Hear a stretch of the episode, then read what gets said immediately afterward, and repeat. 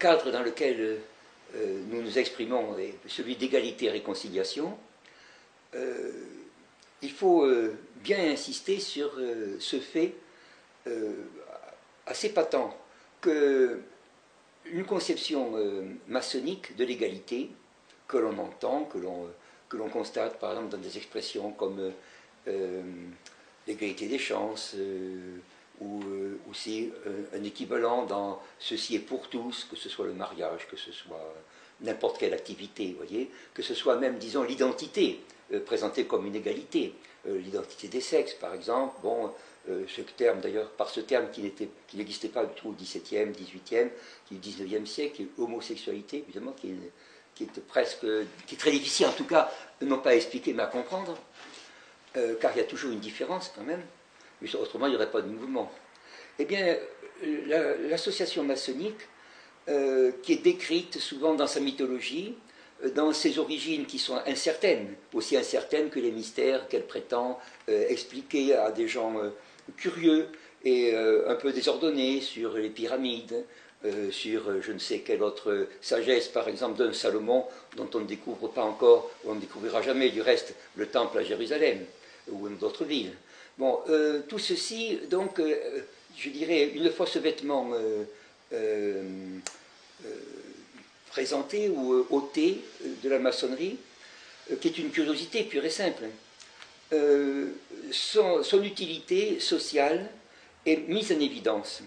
Euh, par un certain nombre de gens qui souvent n'ont aucun point commun dans le caractère, dans la profession, que ce soit des musiciens, que ce soit euh, des, hommes de science, des politiques ou autres, à différents âges. Et, euh, mais ce qui les relie, c'est soit sur le plan sentimental la philanthropie, le fait d'aider le genre humain, ou au contraire quelque chose qui est plus revendicatif, c'est-à-dire promouvoir euh, une société qui serait, disons, euh, non pas plus libre, car on, se rend compte qu'une société est quand même un ensemble de contraintes, mais disons plus proche d'un idéal type, euh, d'une raison qui serait acceptable par tous, même s'il est diminué. on ne peut pas demander, bien sûr, à ce que toute société soit riche, soit cultivée ou autre, mais on peut très bien réunir un certain nombre d'esprits sur des principes commun. C'est ce qu'on appelle une économie de pensée. Bien. Euh, ceci a permis à la franc-maçonnerie de réunir un certain nombre de conditions qui, par ailleurs, se trouvaient, euh, disons, très éloignées l'une de l'autre. Euh, je le redis non pas sur le plan de, la mythologie de la, société, mais de son histoire. en Angleterre, où elle est née, l'aristocratie, la bourgeoisie, des, athées, encore que la notion est très difficile parce que c'est une notion philosophique. En général, les gens étaient plutôt non pratiquants ou impies, comme on devrait dire, ou pieux. Euh, bon, euh, sincères ou hypocrites, peu importe. ils se réunissaient certainement en cherchant un avantage commun.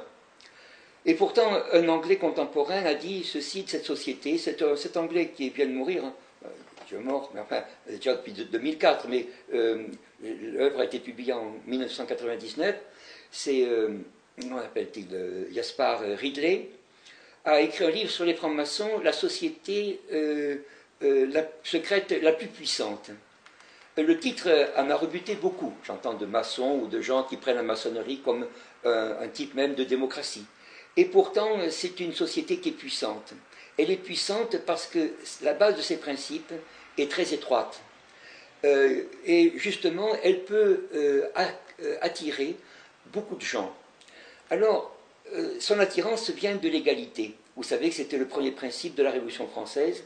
Avant la Révolution même, Mirabeau, par exemple, qui, est, mort, bien sûr, moins, qui était moins connu aujourd'hui, mais disons que nous prenons comme un type de maçon, avait parlé beaucoup dans ses mémoires du principe de liberté et d'égalité. Celui de fraternité n'est venu que bien plus tard, il n'a été attaché à la Constitution, plutôt à la formule républicaine, qu'en 1848. On parlait de la fraternité ou la mort, fraternité signifiant bien sûr la confrérie des frères maçons. C'est autre chose, la fraternité est typiquement maçonnique. Alors cette liberté et cette égalité, euh, à notre avis, sont non pas une formule vague, mais un but politique bien précis. Ce but, évidemment, nous semble, disons, non naturel, car une société, qu'elle soit réelle ou qu'elle soit imaginaire, c'est-à-dire imaginaire, j'entends par là qu'elle idéalise euh, une situation, comme par exemple on nous représente l'Antiquité, l'Antiquité d'Athènes, l'Antiquité de Sparte, l'Antiquité euh, euh, de toutes formes. prenons quand même plutôt les temps modernes, car la différence avec l'Antiquité, c'est que c'est pas qu'on ait moins de textes ou plus de textes, mais qu'on peut vérifier, disons, les données. dans cette société moderne, la sélection nous semble être, disons, ce qui frappe le plus par la, division des classes. Aujourd'hui, nous avons des classes de techniciens, euh, nous avons des personnes qui sont douées ou, euh, pour telle ou telle activité, et chaque, euh, chaque société se tient bien dans son domaine. C'est-à-dire forme ce qu'on appelle une sélection des meilleurs. Mais pour qu'il y ait une sélection des meilleurs, il faut que l'énergie de chacun puisse être un disons, un auxiliaire puissant de la volonté. Euh, et cet auxiliaire puissant ne peut se mesurer que s'il s'oppose à d'autres volontés. Vous savez, la définition du droit, c'est le concours des volontés. Donc s'il n'y a pas de volonté, il n'y a pas de droit. Or, dans la maçonnerie, c'est l'inverse qui se produit. C'est-à-dire qu'on on, essaie de manière très vague de parler d'une norme, et puis on dit, eh bien, à cette norme, chacun doit se plier, ou tout au moins vous ne pouvez faire une chose que si euh, vous tenez compte de celle-ci. Et tout le reste est exclu. Donc euh, l'exclusion vient et, le lot, et, disons le sort de tous ceux qui ne veulent pas admettre, disons, des mots d'ordre ou des slogans qui se réfèrent à une vision assez étroite. Et les principes, bien sûr, sont très vagues et très larges, mais leur application, ça c'est le, propre de tous les concepts logiques, si vous avez une vérité très générale, elle ne trouvera que très peu d'application, bien sûr. C'est le contraire qui est vrai. Plus la vérité est particulière, plus au contraire, elle trouvera à mobiliser des énergies. Et je dois dire qu'un des exemples que je peux prendre, c'est celui de l'égalité des chances, par exemple, qu'on montre dans les écoles. C'est-à-dire qu'on essaie d'harmoniser les programmes, de faire ce qu'on appelait sous la Révolution française des écoles normales, c'est-à-dire en imposant justement un savoir qui ne dépasse pas certaines limites. Au-delà de la limite, c'est l'élève qui est exclu, voyez-vous. Donc, on donnera bien sûr, comme dans la monnaie actuelle, des diplômes, mais ceux qui, disons, nous dirigent ainsi dans ce domaine de, l'application de l'égalité savent très bien que le résultat de leur production, c'est justement, peut-on dire, des modèles réduits. Voyez-vous Et comme euh, euh, ils jouent sur le fait que chacun est jaloux de posséder et d'avoir quelque chose plutôt que d'être quelqu'un, car être quelqu'un c'est un effort sur soi, ça implique justement une sélection du meilleur par rapport au moins bon. Alors on dira que la liberté accompagne l'égalité. Mais en philosophie, nous avons absolument euh, l'attitude inverse. Nous estimons que l'égalité, c'est la plus petite des inégalités. Hmm? c'est ce que disait Leibniz, c'est-à-dire que pour qu'il y ait un, calcul de force, il faut qu'il y ait des forces distinctes. il ne faut pas qu'il y ait des forces qui, se confondent. Et de même, pour qu'une société marche, il faut justement que les individus se distinguent. Et un maçon très connu, comme je terminerai là-dessus, comme l'auteur du dictionnaire Guitré de la langue française, a écrit dans un ouvrage qui s'appelle La conservation, la révolution et le positivisme, il a dit que euh, l'ensemble est tout, les parties ne sont rien. Tandis que dans une société, dans une société saine, c'est au contraire l'individu qui est tout, voyez-vous, et le, reste, au contraire, qui suit le courage individuel. C'est-à-dire qu'une société bien organisée est celle dans, laquelle chacun se reconnaît dans son chef, et le chef dans chacun.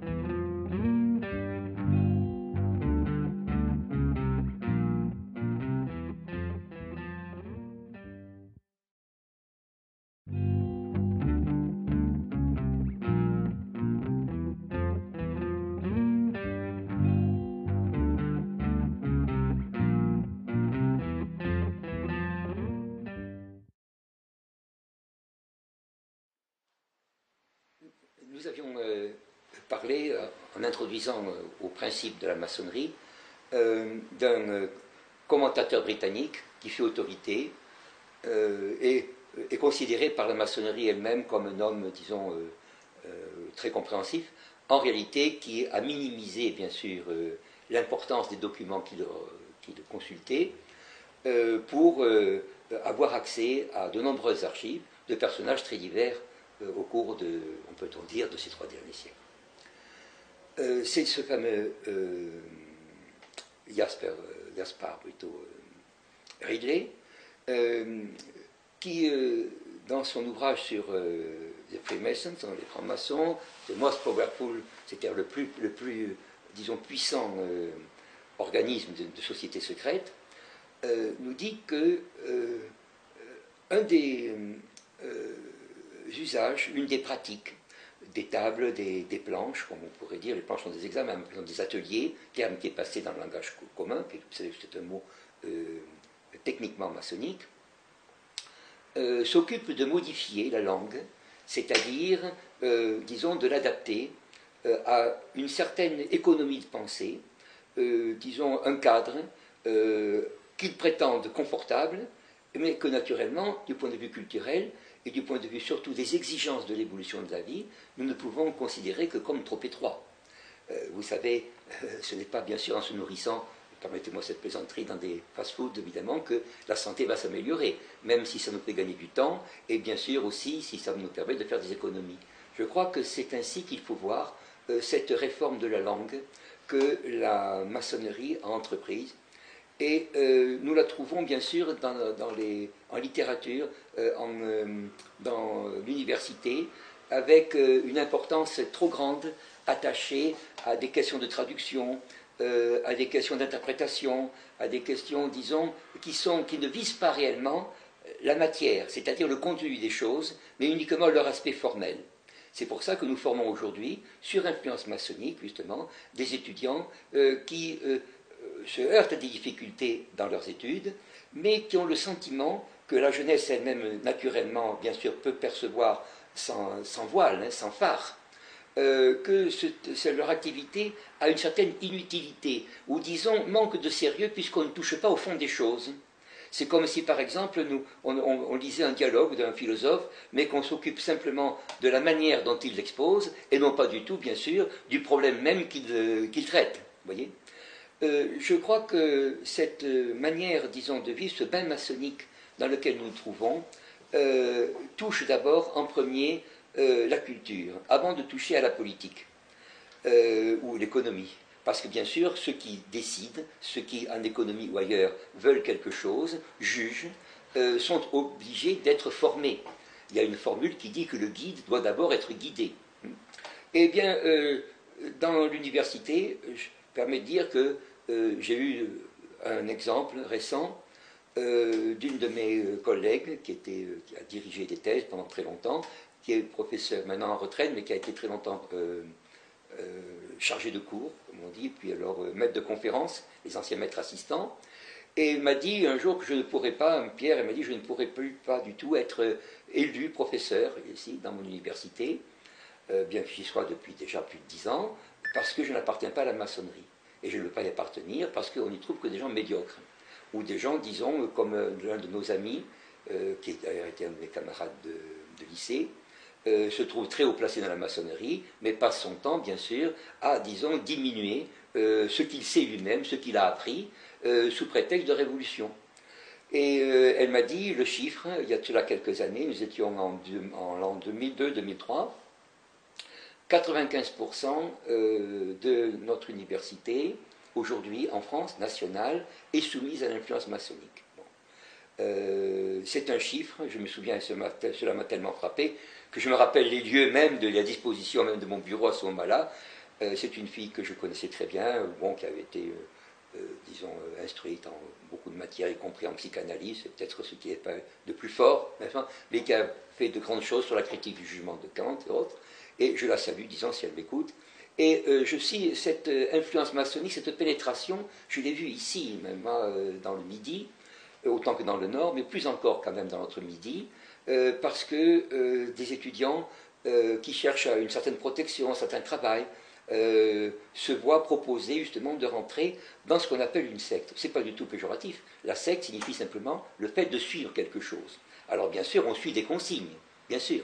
Bah oui, vous savez, il y a des termes comme ça, comme dire être l'esclave de Dieu n'est pas du tout méprisant.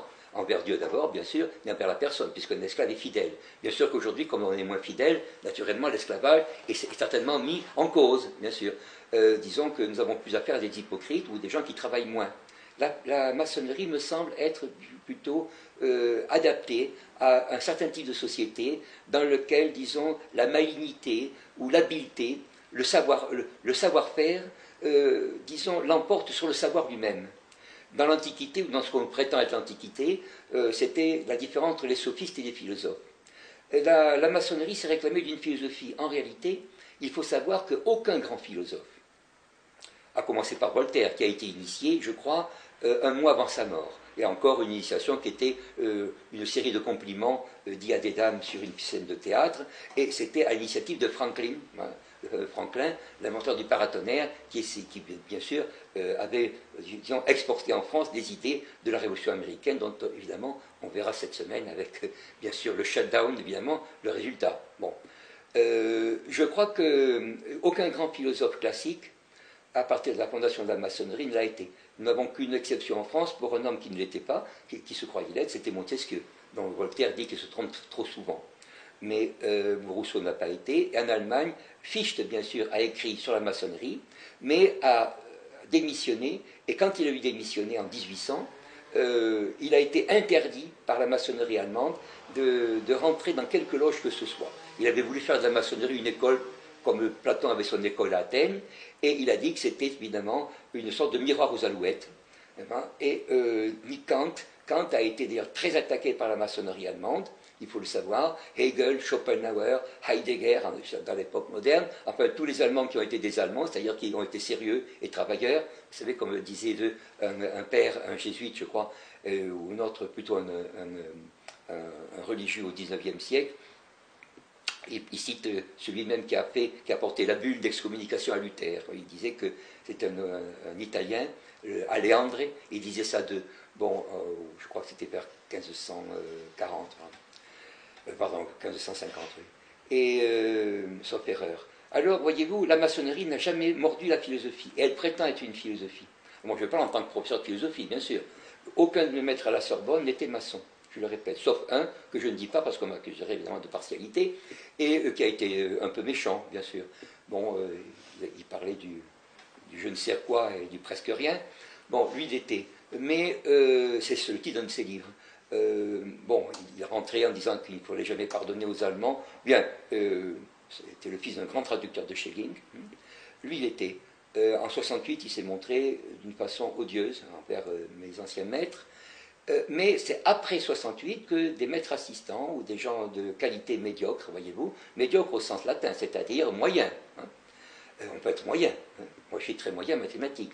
Hein. je me considère comme médiocre en mathématiques eux le sont un peu en politique, c'est peut-être pour ça qu'ils voulaient être poussés. Voyez eh bien, ils sont rentrés et maintenant ils dominent. Ils ont dominé à l'agrégation en particulier, oui, ça c'est vrai, mais dans l'enseignement de la Sorbonne, en tout cas, cela ne l'était pas.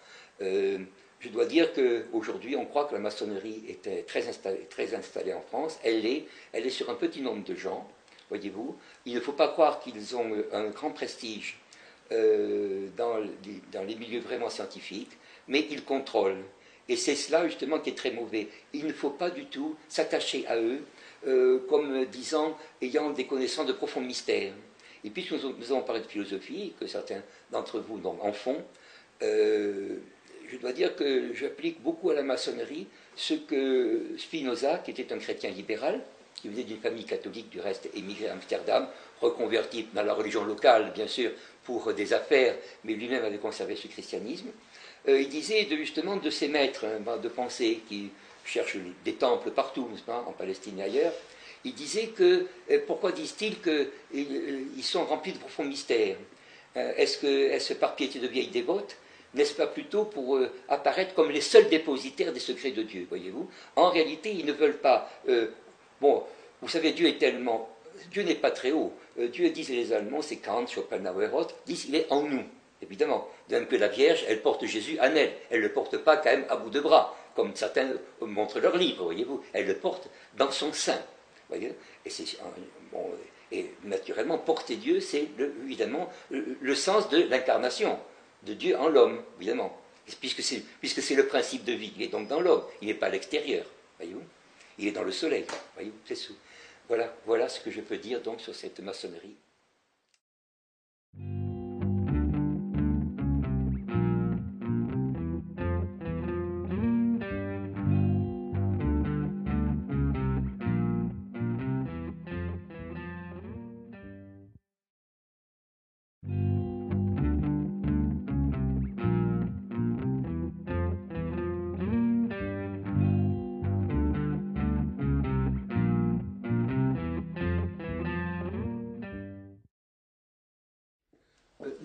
Nous avions déjà euh, dit que euh, le principe d'égalité, qui est le fondement de l'action maçonnique, euh, s'opposait à une vision réaliste et à la nature elle-même, qui est une sorte de sélection continue.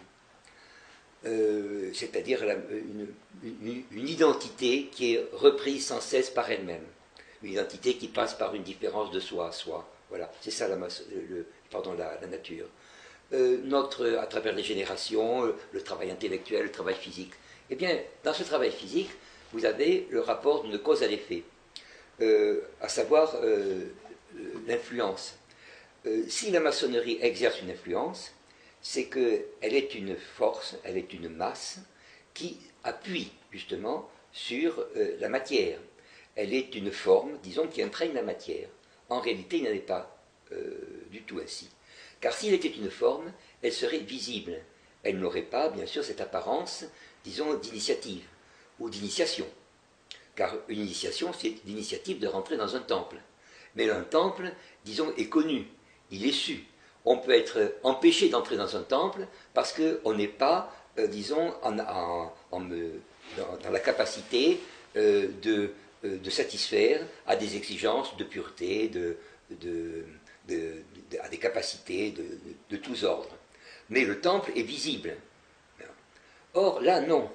Euh, s'il n'y a pas d'exercice physique, visible, constatable, c'est qu'il y a une autre forme qui a été analysée par des psychologues à la fin du XIXe siècle, justement sur les sociétés démocratiques, sur, euh, disons, les groupes de pensée, à savoir la suggestibilité ou la suggestion. La suggestion n'est pas du tout l'acte de démontrer quelque chose, c'est de faire supposer ou, disons, de euh, convaincre, non pas du tout par ce que l'on voit, mais parce que l'on croit deviner. Euh, c'est ainsi que d'ailleurs beaucoup de séducteurs agissent, voyez-vous. C'est en laissant croire qu'ils aiment quelqu'un, laissant croire qu'ils peuvent apporter quelque chose, euh, laissant croire que finalement les connaître, c'est les comprendre. Or, on peut comprendre quelqu'un, mais à condition de le poser comme réellement existant et déterminable. Ce n'est pas le cas justement de l'action maçonnique, qui ne se fait pas par des idées, mais, qui se fait par des mots d'ordre. Le mot d'ordre n'est pas du tout chargé de convaincre, parce que le mot d'ordre, disons, n'est pas l'objet d'un débat. Oh, l'objet d'un débat, on dit en latin une chose. Hmm? Non, ce n'est pas une chose. C'est simplement une tournure d'esprit que l'on euh, répand et à laquelle on essaie d'habituer la personne. Il ne s'agit pas donc de la former intégralement d'après un modèle, comme par exemple vous avez la, beauté grecque se fait d'après des canons. Il n'y a pas de canon maçonnique. Hmm?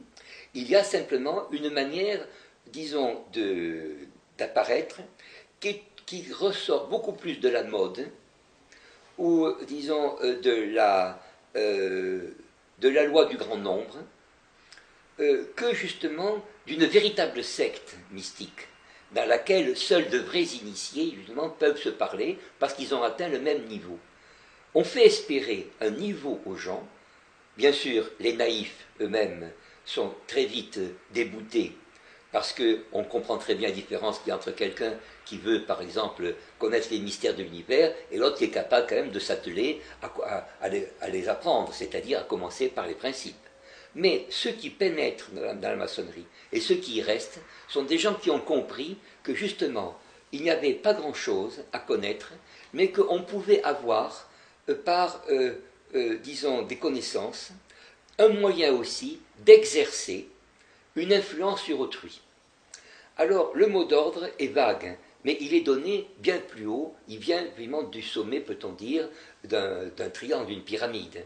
il, il cherche non pas du tout à incliner quelqu'un à croire ceci ou cela, mais à le préparer à quelque chose qui, présenté de soi-même, euh, heurterait trop et ne serait pas, disons, acceptable. C'est ainsi que le divorce a été présenté, non pas du tout comme, disons, un malheur réel ou, disons, un accident qu'il s'agissait de régler d'après un usage normal, mais au contraire comme un droit. Et en le présentant comme un droit, c'est le premier droit qui est en apathie, bien sûr.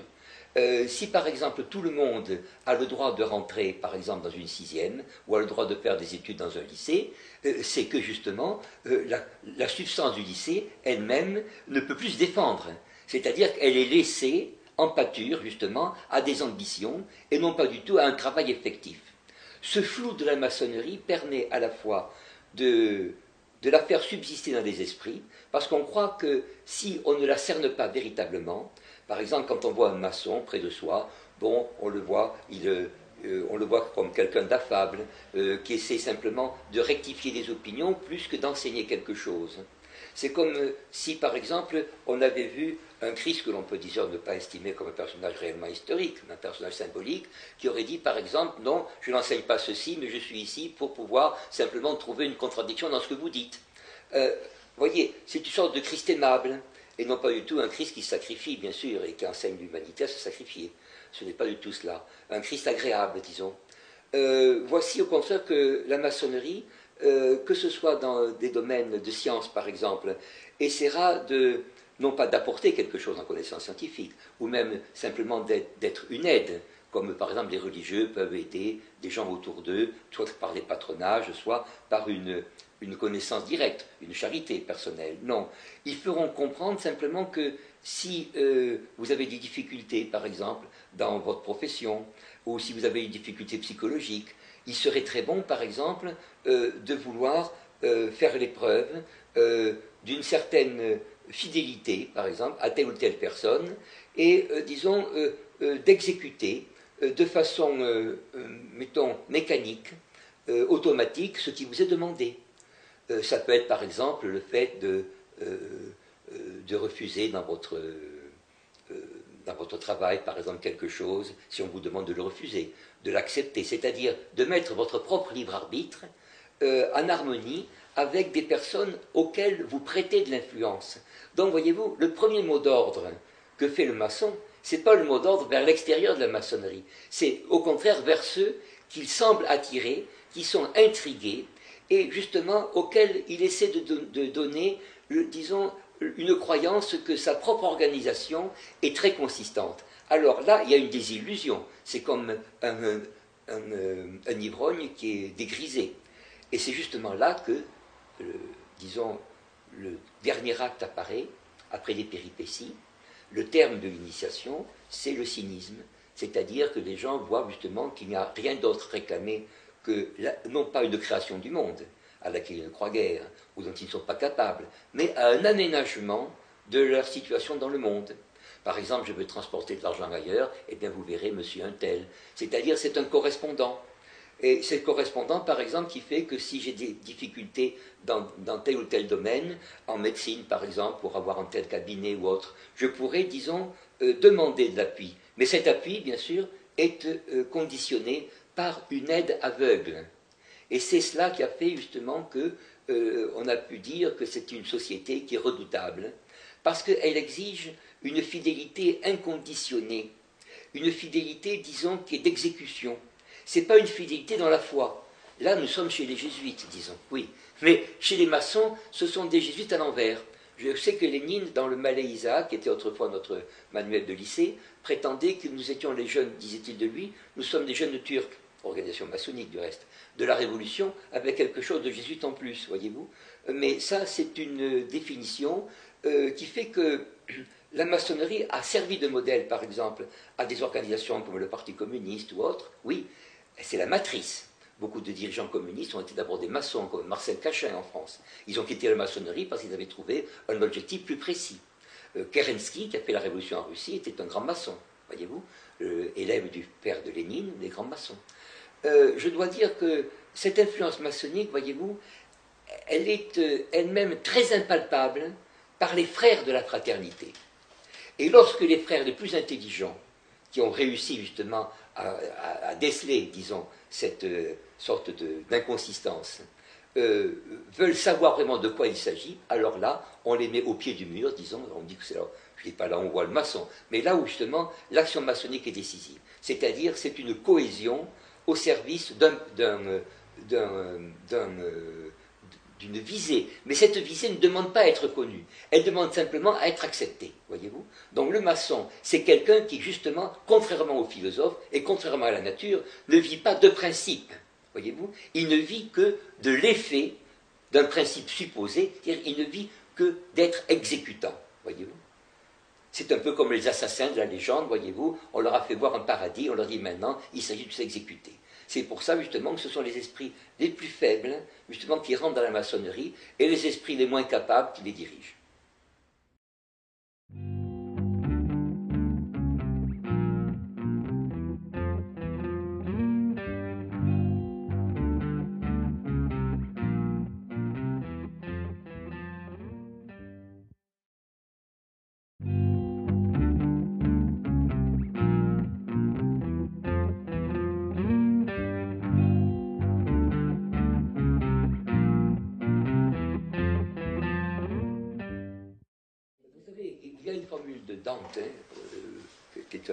Un, occitan italien, euh, d'origine euh, italienne, allemande italienne, germano-italienne, euh, qui dit dans, dans, sa grandeur, dans, dans, son enfer, il dit Vous qui entrez ici, laissez toute espérance.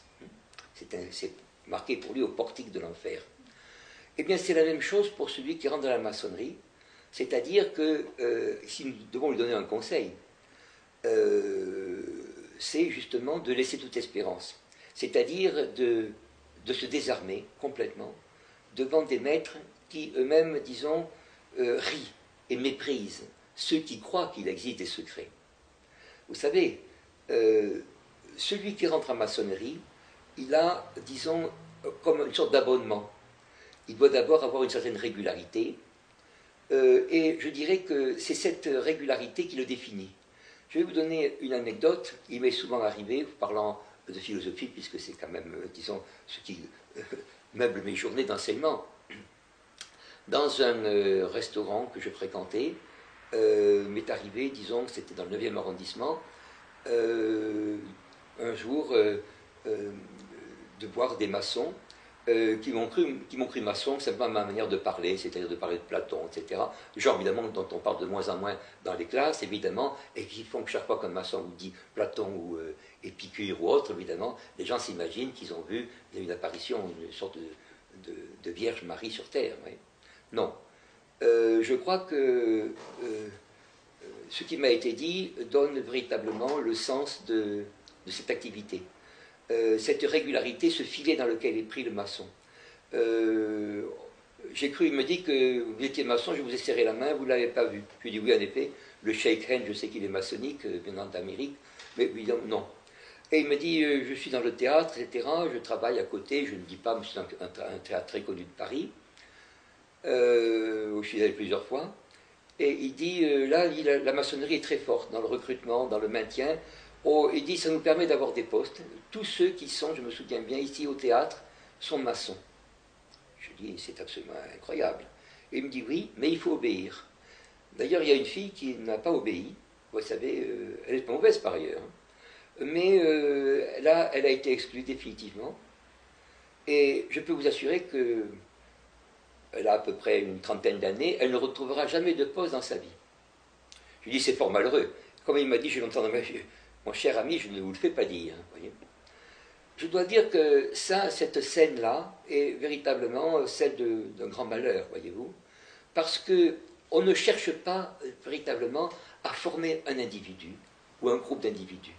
On cherche justement à briser une volonté, mais en recueillant les débris de cette volonté pour les mettre justement au service d'une exécution aveugle. Je me rappelle d'un vieux prof de philo que j'avais euh, qui était médecin, hein, qui avait été interne des hôpitaux, il me disait, nous avions euh, en médecine un nommé Lebovitz à l'époque, c'est un, euh, juif polonais, et il dit il n'était pas aimé par un de ses congénères qui ne le supportait pas. Alors c'est très simple, quand il a passé l'internat, il a pris la meilleure copie, il a mis zéro.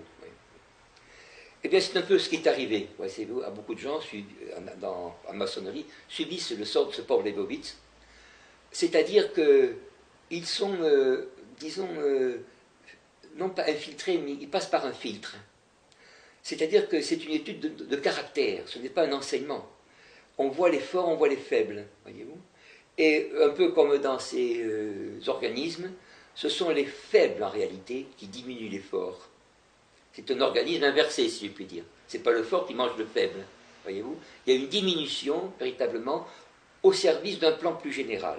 C'est-à-dire ce que vise la maçonnerie, à notre avis, c'est d'éviter le plus grand nombre de réactions. Un peu comme un médecin aujourd'hui qui est formé aux méthodes maçonniques, voyez-vous, quand vous allez le voir, au lieu de demander quel est votre genre de vie, voyez-vous, vous prescrit euh, des médicaments, des drogues qui changent en me disant que votre, votre corps ne les supporte plus, c'est la faute à votre corps, voyez-vous, mais non pas à ceux qui vous veulent du bien.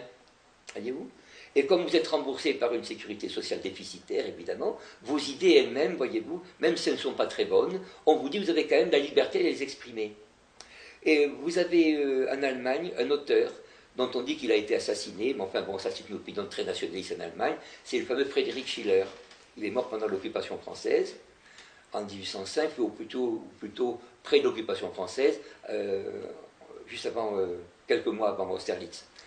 Et euh, il a fait une pièce de théâtre, la dernière pièce de théâtre, et dans laquelle un des acteurs, qui est un, personnage historique de Lituanie, nord de l'Europe, qui est en Russie ensuite, oui, dit ceci quand la, la, liberté ne vaut rien, quand on est soumis à la puissance.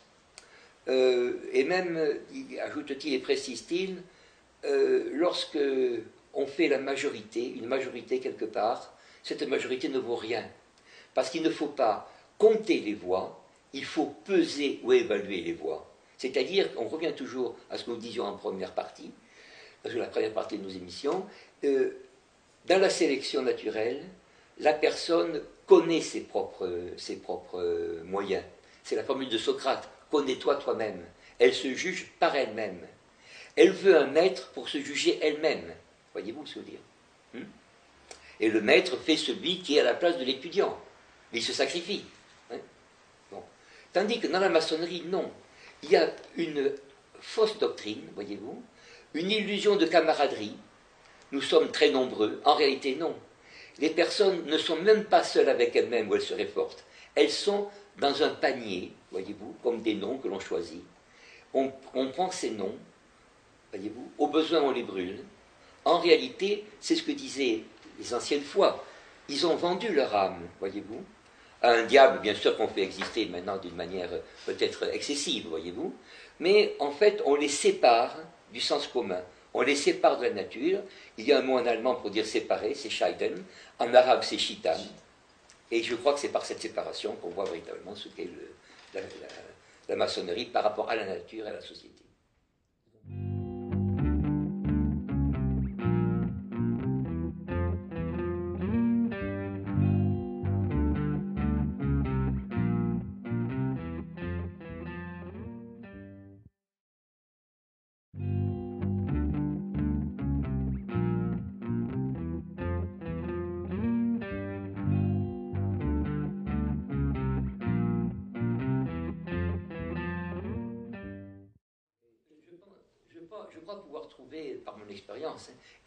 De l'Europe aussi, euh, surtout de l'Autriche et de l'Allemagne, qui, bien sûr, sont unis par la même culture, la même langue et, la même religion, c'est-à-dire la coexistence de la religion protestante et catholique.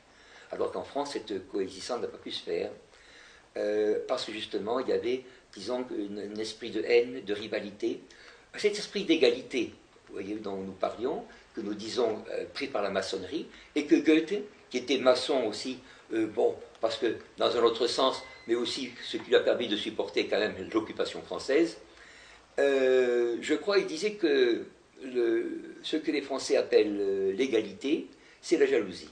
Une formule très connue.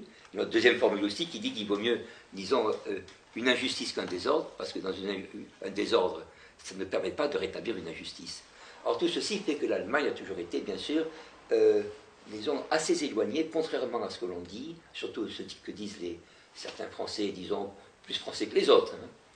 euh, moins européens, peut-être, euh, que l'Allemagne était une vassonique. Non, pas du tout. Euh, la France l'a été, beaucoup plus que l'Allemagne. je dirais même, puisque nous parlons là, un qui a été très anti-maçon, c'est Guillaume II, Guillaume II, et il l'a payé par le défaite. Hein. Bon, je ne parle pas d'autre chose, parce que là, ça, je parlerai d'Heidegger. Bon. Mais euh, les grandes écoles, avais-je remarqué, je m'en entretenais avec un, philosophe qui est mort maintenant, M. Michael Bénédicte, de Vienne, qui est mort l'an dernier. Les grandes écoles, euh, il en convenait avec moi, euh, sont très, sont très influencées par la maçonnerie en France. Non pas qu'elles ont été créées toutes par la Révolution française, mais elles ont été créées justement encore sous la monarchie, et leur fonctionnement est inconnu en Allemagne. En Allemagne, il n'y a pas de concours il n'y a pas de concours pour être enseignant. Il n'y a pas de concours pour entrer médecin. Euh, on vous juge, ce serait trop long, uniquement sur votre capacité d'élève dans le secondaire, c'est-à-dire sur votre individualité. Voyez-vous C'est exactement, on vous juge sur votre identité, et non pas du tout sur quelque chose qui parfois quand même prend euh, un aspect euh, très aléatoire. Ce que je disais la fois dernière, ce pauvre Lebovitz à Paris, bon, son professeur lui avait dit, écoutez, on prend la meilleure copie, on met zéro, et puis je suis sûr de le coller, voyez-vous Non. Euh, les bizutages, c'est-à-dire le fait de vouloir former un État dans l'État, voyez-vous, et de n'être reconnu non pas par la qualité et la continuité de son travail, mais par le fait d'avoir appartenu à une école ou à une association ou à une préparation, ce qui vous dispense par la suite d'ailleurs de travailler, et ce qui fait d'ailleurs notre retard considérable depuis Napoléon avec l'Allemagne, bien sûr. Le fait qu'on n'a même pas été capable ici, alors qu'on ne parle que d'apprentis, que de grades, de ceci ou de cela, de faire un enseignement technique qui a commencé au pays qu'on appelle le pays de Sicile, c'est-à-dire, je ne parle pas du Sicile égyptien, je parle du Sicile autrichien, quand même l'enseignement technique, les Realschule, datent de 1848-49. Elle date de la Saxe, de l'Autriche. Voyez-vous J'ai étudié un nommé Höfler en Allemagne avec Bénédicte, justement, qui a été à la pointe de l'enseignement technique, la didactique, un mot qu'on a à, la bouche aujourd'hui. C'était un enseignement qui, était, qui allait jusqu'à l'enseignement agricole, qui a permis de faire un pays très puissant, aujourd'hui même, et qui échappe à la crise, voyez-vous. Alors que tous les autres sont là comme des, enfants qui auraient perdu des bonbons, voyez-vous. Voilà la grande différence. Pourquoi Il n'y a pas de grandes écoles dans des pays dans lesquels l'influence maçonnique était très faible. Il n'y a pas de, concours. Il n'y a pas. Alors, il y a un classement, bien sûr il y a un classement, mais ce classement, il est, disons, essentiellement dans euh, l'estime que la personne a d'elle-même. Et vous la voyez, moi j'ai vu de ces établissements, par exemple, encore même en Croatie, mais j'en ai vu en Autriche, quand même dans des lycées, d'ailleurs dans le parquet est ciré comme le sont leurs commissariats, si je puis dire, de police. Vous avez des élèves qui se tiennent d'une manière extraordinaire, bon, qui, ont, qui ont, disons, le sentiment que le professeur, disons, est présent devant eux, qui ne sont pas là pour à la fin de l'année à passer un bandeau devant leurs yeux, voyez-vous, et passer un concours dans lequel vous avez un programme comme en agrégation, justement chez nous, qui est absolument indécis, ce qui fait que les gens sont au courant un peu de tout, mais ne sont pas capables de se spécialiser dans une matière, voyez-vous. C'est ça qui a fait justement que nous avons fait des bavards, qui ensuite, une fois qu'ils ont travaillé 2, 3, 4 ans ou 5 ans un concours, abandonnent l'enseignement ou ce pourquoi ils ont été faits, leur finalité, pour se retrouver dans des postes de, dits de culture, des postes politiques ou autres, voyez-vous, ou comme dans ces ambassades que j'ai connues, que je connais encore euh, à l'étranger, on, disons, on occupe une partie de son temps, ne soyons pas quand même à des choses qui ne sont pas sérieuses quand vous allez aux ambassades d'Autriche, aux ambassades d'Allemagne, n'en parlons pas, ambassade de Hollande, alors je n'ose pas vous dire, j'ai un très bon ami hollandais qui se trouve euh, en Iran, écoutez, il faut voir, il faut voir la différence quand même de comportement. Et quand j'en parle, que l'on me dit, oui, vous connaissez l'Autriche, ah bon, on me regarde de notre œil, ah bon, ah vous avez des antécédents, ah bon, ah bon, c'est bien, l'antécédent de, de l'ancienne Yougoslavie, mais c'est très bien, ah ben alors ce moment-là, on me parle de la France. Alors aujourd'hui, voyez-vous, ce qu'a fait soi-disant la force de l'Angleterre, c'est de faire croire aux autres, avec la maçonnerie, voyez-vous, qu'elle avait un mystère à vendre. Hmm? Mais les Anglais avaient la fabrique. Les Français l'ont pris. C'est ce que dit Robinson dans ses The Proof of a Conspiracy, vous savez, la preuve d'une conspiration. C'est un grand maçon. On dit que c'est lui qui a inventé, ou un de ses élèves plutôt, qui a inventé la sirène. Vous Robinson a écrit euh, un ouvrage contre la maçonnerie. C'est un maçon, un protestant euh, euh, écossais avec l'énergie écossaise que l'on connaît dans divers domaines, vous savez. Un bout de très, très bons écossais qui se sont mis souvent à affronter des, forces périlleuses. Eh bien, cet homme donc euh, a dit comment se fait-il que chez nous, la maçonnerie, c'est simplement une manière de vivre en société tout à fait convenable, et que en France ou sur le continent, ça devient une école d'égorgement? Une école dans laquelle, justement, vous avez des gens qui disparaissent, vous avez euh, des incapables que l'on voit à la tête de ceux-ci, des gens comme, Gambetta, par exemple, qui était incapable de dire trois mots. C'est un homme qui est d'origine du Württemberg, ensuite passé à Gênes et ensuite euh, né à Cahors, voyez-vous. Je parle de la famille, hein. nous parlons de, de ça naturellement, et qui a été naturellement incapable. C'est un type qui nous a précipité dans la catastrophe en 70. Voyez-vous, quand Bismarck, quand euh, euh, voulait justement nous donner une paix normale contre une guerre qu'on avait déclarée contre lui, voyez-vous. Bon, tout ceci, la force maçonnique, voyez-vous, a été de, nous affaiblir justement pour lutter contre l'adversaire. Mais l'Angleterre, bien sûr, n'avait absolument aucun intérêt à agir différemment.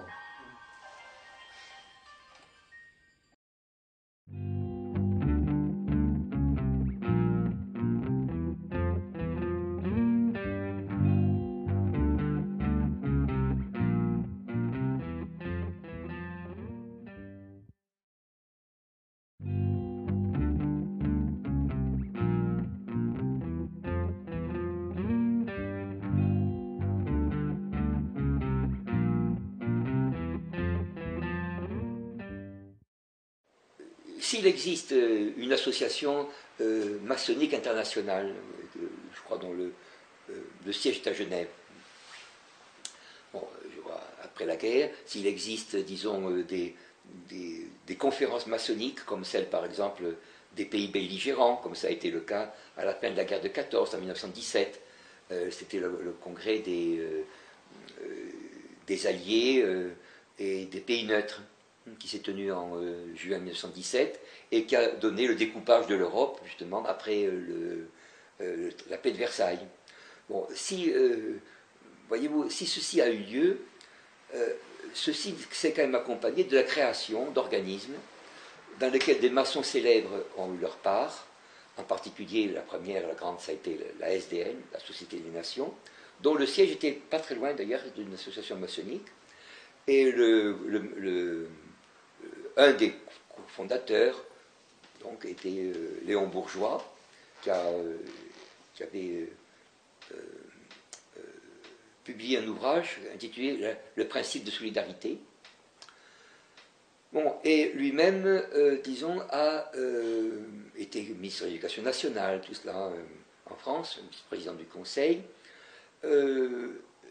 il a laissé ce... Il n'était pas d'ailleurs un homme de l'université, c'est un homme qui, avait, qui sortait d'une école de commerce et qui, par la maçonnerie, donc, a pu être poussé ainsi euh, à, euh, obtenir ses hauts grades, voyez-vous. C'est quand même assez étonnant de voir quand même un homme qui n'est pas qui a qui a eu une thèse uniquement par équivalence, euh, qui a été ministre de l'Éducation nationale. Enfin, ça, c'est une, on dit, sont les, les, les, les péripéties de l'existence. Mais d'autres organisations sont formées. Vous avez bien sûr euh, les, Nations Unies, euh, vous avez dans laquelle la maçonnerie a joué un très grand rôle, vous avez euh, également des associations comme le Bilderberg ou autres, où on trouve des maçons, même si par exemple un, journaliste français a dit publiquement qu'il ne savait pas que ça existait. Que savez-vous de l'organisation mondiale Bilderberg, je vais y arriver, Bilderberg, moi je n'en avais jamais entendu parler, qui réunit chaque année les personnages les plus influents du monde Vous connaissez ça, vous? Non. Bon, ben voilà.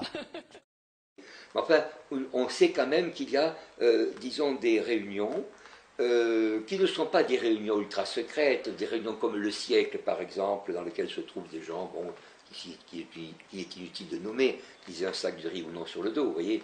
Bon, mais ils sont, euh, ce sont des réunions, disons, sont des réunions dans lesquelles, disons, ils montrent leur solidarité, bien sûr. je crois que c'est plus pour euh, impressionner, disons, euh, l'ensemble de la société que pour véritablement travailler. car tout ne se décide pas, bien sûr, dans de grands hôtels ou en, cinq ou six jours. Je crois que c'est une manière de voir les choses et, disons, de distraire à la fois les membres de la maçonnerie et l'opinion générale sur l'étendue des efforts, la distraire, disons, sur la qualité des efforts. Euh, la qualité des efforts euh, semble être, euh, disons, altérée par l'abondance des, corporations, des institutions. il n'en est rien. ce n'est pas du tout l'habitude que je déteste personnellement de congrès qui fait qu'en quelques jours, bien sûr, les affaires sont réglées.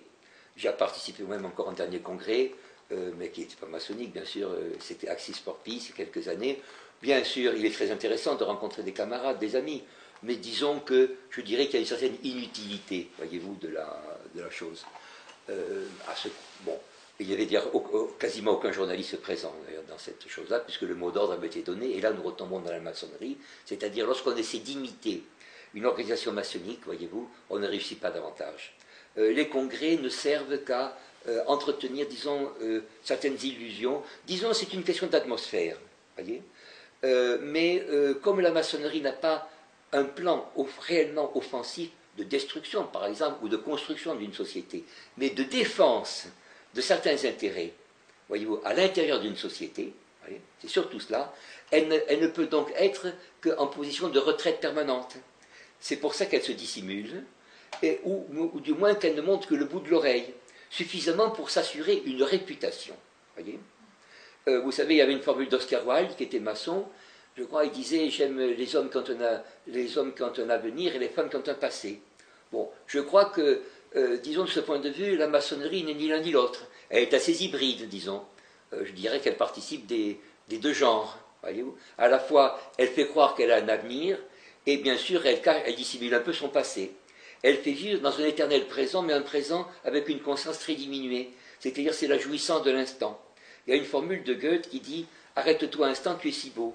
Vous savez, il suffit de voir des maçons ensemble, parler, travailler, comme ça m'est arrivé de les voir dans des milieux médicaux, par exemple. Bon, ils s'entretiennent eux-mêmes, disons, dans une certaine illusion. Mais cela, cela est un facteur de crise. Car ce faisant, quelle que soit, disons, la petitesse de, leur, euh, de leurs ambitions, comme celle de Henri Spaak, par exemple, en Belgique, qui était soi-disant le père de l'Europe atlantiste, qui en réalité était un homme qui a eu une fille d'ailleurs qui était très bien, qui était très bonne actrice, mais lui-même, disons, n'allait pas très loin. Il visait, il, répétait ce que lui disaient des milieux internationaux ou nationaux. Bon, c'était une sorte de perroquet, voyez-vous, mais qui n'avait pas été capable de prévoir quoi que ce soit. De Gaulle, de ce point de vue, était quand même beaucoup plus, beaucoup plus grand, beaucoup plus lointain, et il a eu contre lui, bien sûr aussi, toute cette masse maçonnique. Je ne dis pas qu'il était euh, très éloigné de la maçonnerie, contrairement à ce qu'on a dit. Euh, il l'avait euh, côtoyé, il avait d'abord côtoyé quand il était en Syrie, puisque la guerre de Syrie qu'il a menée euh, contre les populations, vous savez, dans le mandat, était euh, organisée à l'époque avec le général Sarai, qui est un des piliers de notre maçonnerie. Mais le général de Gaulle donc suivait sa carrière, et il ne voulait pas qu'il y ait trop de maçons autour de lui. Et je dois dire que euh, c'était le général Franco qui l'avait dit dans, un, dans un ouvrage qui s'appelle Maçonneria, qu'il y avait une des différences entre maçonnerie Bien sûr, entre gens plus ou moins consistants, il disait que l'assassinat de l'amiral Darlan était le fait d'une lutte de la maçonnerie anglaise contre un homme qui était inféodé à Roosevelt. Hein. Il le dit dans un ouvrage qui, est une série d'articles qu'il a publié contre la maçonnerie, hein, entre décembre, octobre 1946 et 1951, sous un pseudonyme. Un homme qu'on présente comme un dictateur, voyez-vous, écrivait sous pseudonyme, voyez-vous, parce qu'il attaquait justement cette organisation à laquelle son père avait appartenu, voyez-vous. Il disait que le malheur de l'Espagne, c'était justement l'Espagne avait été entre les mains de la maçonnerie. Alors que la maçonnerie se présentait au contraire comme étant celle qui allait sortir l'Espagne de l'obscurantisme, voyez-vous. Il y a des gens qui savent très bien distinguer le jour et la nuit, voyez-vous, c'était le cas de Franco.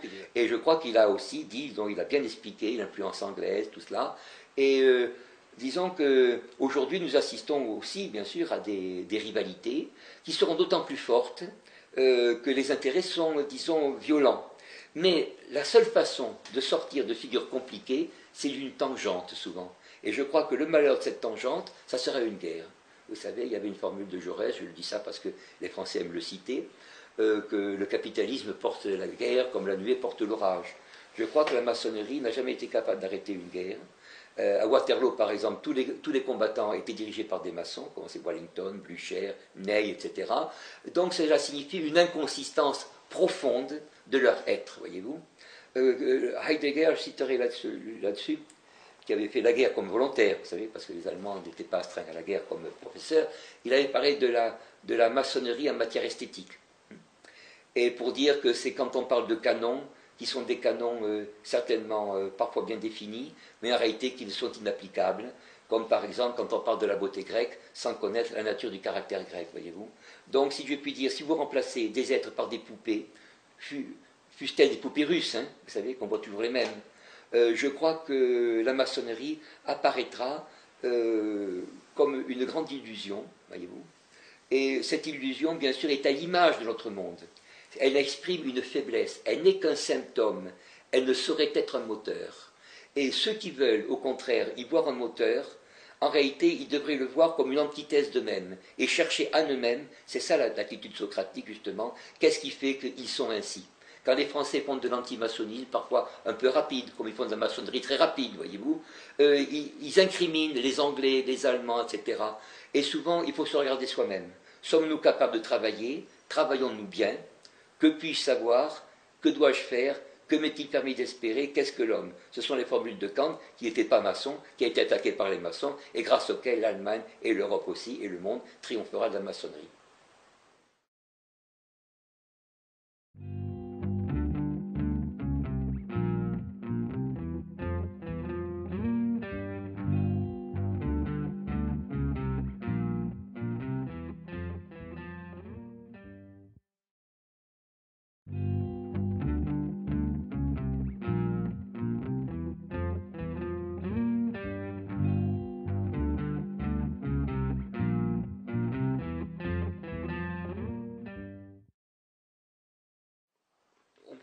Sur la, sur l'assise de la maçonnerie, reprendre le titre d'un ouvrage du XIXe siècle, dans sa fin, euh, qui est euh, La philosophie de l'argent, de Georg Simmel, en Allemagne. Et euh, on disait que Freud avait tiré sa théorie de la sublimation, qui est elle-même empruntée à bien d'autres, disons, de ce livre. C'est-à-dire que le rôle de l'argent chez des, physiciens de, la société traditionnelle, des économistes, que l'on peut assigner, euh, disons, Aristote, etc., disent que l'argent est un rapport entre des marchandises. En réalité, la marchandise aujourd'hui est devenue, disons, un, rapport entre euh, des sommes d'argent. Et que, euh, disons, la question donc n'est pas de produire ou de faire ce qui, disons, répond à une nécessité d'évolution naturelle, à des, impératifs physiologiques ou psychophysiologiques. Vous savez, discipline qui est surtout celle du XIXe siècle, il faut le dire encore en Allemagne avec Fechner et autres, c'est-à-dire euh, finalement être au service de l'espèce humaine, c'est-à-dire au service, c'était reprendre la formule co et toi toi-même, c'est-à-dire que suis-je, que puis-je faire. Et euh, donc euh, il a fallu qu'une partie de la société qui se désintéresse par, peut-on, par un manque finalement, c'est paradoxal, mais d'illumination, de, lumière naturelle. Le terme de lumière naturelle, ça va être un terme religieux au départ, euh, employé par Descartes, etc. C'est-à-dire que c'est ce qui, ce, ce, nous ce qui nous éclaire venant de la nature. Euh, alors, ce manque de lumière naturelle, ce manque de force, de force de la raison, c'est-à-dire cette incapacité de bien juger. C'est ça la raison. Ce n'est pas la capacité de connaître, c'est la capacité de bien juger. Cette absence de jugement fait qu'il faut s'employer. J'avais un vieux professeur, euh, mort maintenant, euh, euh, professeur Kaufmann, Pierre, qui me disait, quand j'étais dans l'armée, dans la 39, bon, on faisait des choses, et alors on me disait, puis je me demandais pourquoi, on me répondait, c'est pour faire quelque chose. C'est bon, c'est-à-dire c'est pour s'occuper. Je dois dire que c'est un peu ce à quoi, disons, répond l'activité maçonnique, si on peut la cerner. C'est-à-dire que vous avez donc des gestions. Aujourd'hui, l'argent, c'est ce cas de plus, euh, euh, disons, de plus courant, en même temps que de plus inconsistant, puisque nous savons que euh, ce n'est qu'un voile derrière lequel se cache justement une grande difficulté d'évolution technique, euh, d'évolution euh, de ce genre. On dit mais comment vous dites ça? Puisque vous avez les États-Unis dans lesquels se trouve nommément le plus de maçons, et quand même un des pays les plus développés. Il faut répondre à ce qui peut être une remarque, bien sûr, de bon sens, que les États-Unis se développent avec des brevets, hein, avec des brevets qu'ils ont empruntés, qui sont quand même empruntés aux Européens. Ce quand même étant peut-être euh, ne pas souligner. Bon, euh, ils ont euh, évidemment que quand on arrive après, disons, mettons 70 ans après la guerre, évidemment peut-être que les brevets s'épuisent. Donc il faudrait peut-être non pas en refaire une autre, mais demander à ceux à qui on les a pris, bien sûr, de nous en refaire. Bon, je crois que là-dessus, la maçonnerie a été une gestion de l'acquis, d'un acquis économique, qu'il s'agissait de conserver au nom d'une vision mondiale ou mondialiste contre l'ordre du monde. C'est pour ça qu'elle a vécu, qu'elle a commencé en Angleterre et dans les colonies anglaises, puisque ce que, sont les États-Unis, c'est une colonie anglaise qui s'est, servie de ces mercenaires allemands ou autres pour se dégager et continuer, même en minorité, puisqu'à un moment donné, vous savez qu'il a été question que ce soit l'allemand qui prenne, le, euh, la langue officielle à la place de l'anglais, mais disons, malgré toute l'immigration, qu'elle soit espagnole, euh, irlandaise, euh, européenne, etc., c'est quand même l'Angleterre qui a été le plus. Oh, une Angleterre impériale, c'est-à-dire impérialiste, bien sûr. C'est-à-dire qui est une gestionnaire du monde, mais gestionnaire d'un certain monde, non pas la gestionnaire du monde. Vouloir gérer le monde est une impossibilité. Il n'y a pas un empire qui domine le monde. Il y a un empire qui domine des régions, qui peuvent s'agréger. Hmm? Et avant 1914, on le savait, les relations internationales étaient des relations entre empires. Le propre de la maçonnerie a été un peu de dissoudre ces relations interimpériales, que ce soit l'Empire russe, soit l'Empire ottoman, soit l'Empire de Chine, que ce soit l'Empire britannique même, voyez-vous, euh, l'Empire d'Allemagne. Euh, la maçonnerie a essayé de le dissoudre, mais pour quelque chose qui est utopique, c'est-à-dire pour le maintien de ce qui, avant 1914, avait provoqué la crise. Alors j'ai l'habitude de le répéter, euh, bien sûr, bon, ce je peux le redire, c'est Romain Roland qui l'a bien expliqué, cet ordre du monde factice par rapport à un ordre du monde réel. Il a dit que la guerre de 1914, qui a vu quand même le triomphe quand même des organisations maçonniques, a été la guerre des pays qui travaillaient le moins bien contre les pays qui travaillaient le mieux. Il dit l'Angleterre a commis ce crime contre l'humanité, elle le paiera. Il a écrit ça à son secrétaire en 1921. Et bien sûr, aujourd'hui, on dit qu'il y a énormément de maçons aux États-Unis. Est-ce que les États-Unis sont un pays vraiment extrêmement riche? On en doute. Bien sûr, certains le savent qu'il n'est pas riche. Ils n'osent pas le dire, voyez-vous. Euh, il vit sur une immigration de cerveau, c'est vrai, euh, mais disons qu'il n'a pas la force euh, de se développer par soi-même. Il donne des illusions, j'en ai vu partout, y compris en Iran où je vais, on voit des gens qui sont illusionnés par les États-Unis, ils ne savent pas, quand on leur parle de l'Allemagne, ils disent Ah oui, c'est vrai, votre chat n'est pas en parler, c'est vrai, ah oui, c'est vrai, c'est vrai, on en a parlé, oui. Ah, les ponts, vous voyez, les ponts, ils tiennent, ah oui, ah ça, ces ouvrages-là, ils tiennent, c'est les Allemands qui les ont fait, vous voyez. En Algérie, on vous dit pareil. Ah, les Allemands, quand ils passent quelque part, le tremblement de terre, là, il n'atteint pas les maisons. Je ne dis pas qu'il n'y a que qui travaillent, mais disons qu'aujourd'hui, je remarque que la maçonnerie est moins forte en Allemagne qu'ailleurs, en Autriche qu'ailleurs. J'ai même connu une association anti-maçonnique autrichienne qui avait été, euh, disons, euh, défendue par le Conseil d'État, à l'époque, je vous parle d'il y a 15 ans de cela, contre des associations maçonniques. Voyez Absolument impossible en France, voyez-vous. Mais, voyez, je veux dire, la différence, c'est, bien sûr, l'administration euh, maçonnique, disons, peut gérer des sommes. Elle peut par exemple faire comme l'Opus Dei l'a fait dans les milieux catholiques en Espagne, en se présentant avec, disons, des choses euh, chrétiennes catholiques, comme le sionisme le fait par rapport au judaïsme, par exemple. Voyez-vous, il, y a dix mille juifs, qui, aucun ne se ressemble, puisque chacun a sa vision, euh, chacun a son exaltation. Même entre les catholiques, les ordres même religieux ne se ressemblent pas. Parfois même, ils ne se supportent pas. Voyez-vous Bien d'empêche qu'ils sont, comme on dit selon le mot maçonnique, ensemble. Les maçons disent souvent vivre ensemble. Ça signifie chacun pour soi aussi de l'autre côté, voyez-vous. C'est-à-dire vivons nous ensemble pour ne pas justement cacher nos divisions. Parce que c'est ça le paradoxe que je vais vous dire à travers toutes ces émissions. La, maçonnerie n'est pas ce qu'elle paraît. Voyez-vous? Et elle paraît donc ce qu'elle n'est pas. Alors il faut donc chercher justement, non pas ce qu'elle est, mais pourquoi un tel, euh, un tel mirage peut subsister. Il vient de notre faiblesse, faiblesse économique, de notre caractère borné, voyez-vous. L'Angleterre, comme ça, croyait dominer le monde, voyez-vous. Un jour, elle a vu des produits, en 1910, 13, 14, c'était Made in Germany. Les Allemands n'occupaient pas le monde, ils n'avaient pas des armées à l'extérieur, ils produisaient mieux, ils produisaient plus attentivement, voyez-vous, plus sérieusement.